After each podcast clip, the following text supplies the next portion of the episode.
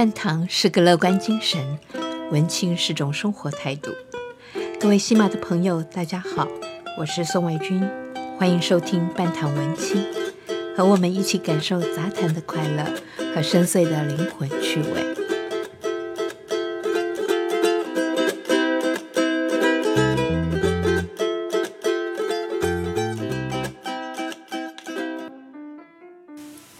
各位喜马的朋友，大家好，我是孙维君，欢迎收听今天的半糖文青。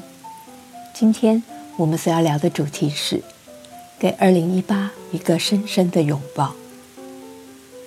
转眼间，我们来到二零一八年的最后几天，再过几天就是二零一九了。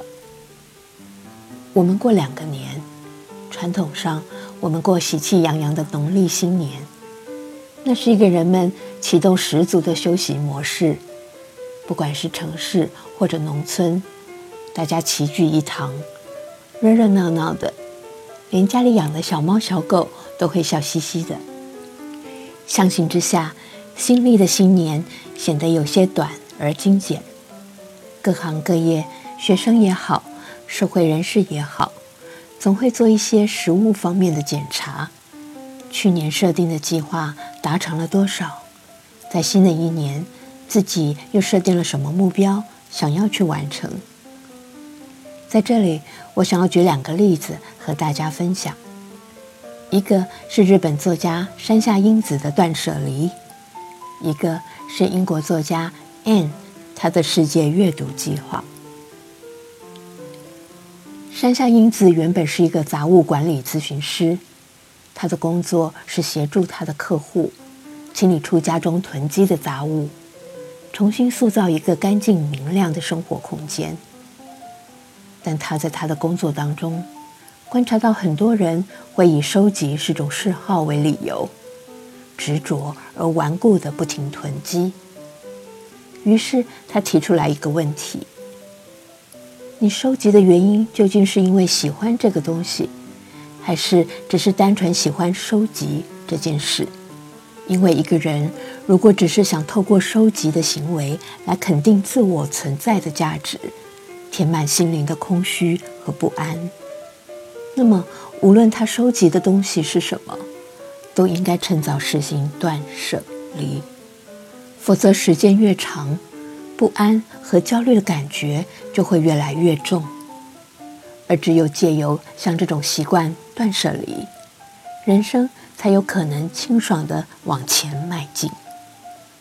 另一个例子是英国的作家 Anne，他在二零一二年伦敦举办世界运动会奥林匹克时，自己想完成一个阅读计划，共襄盛举。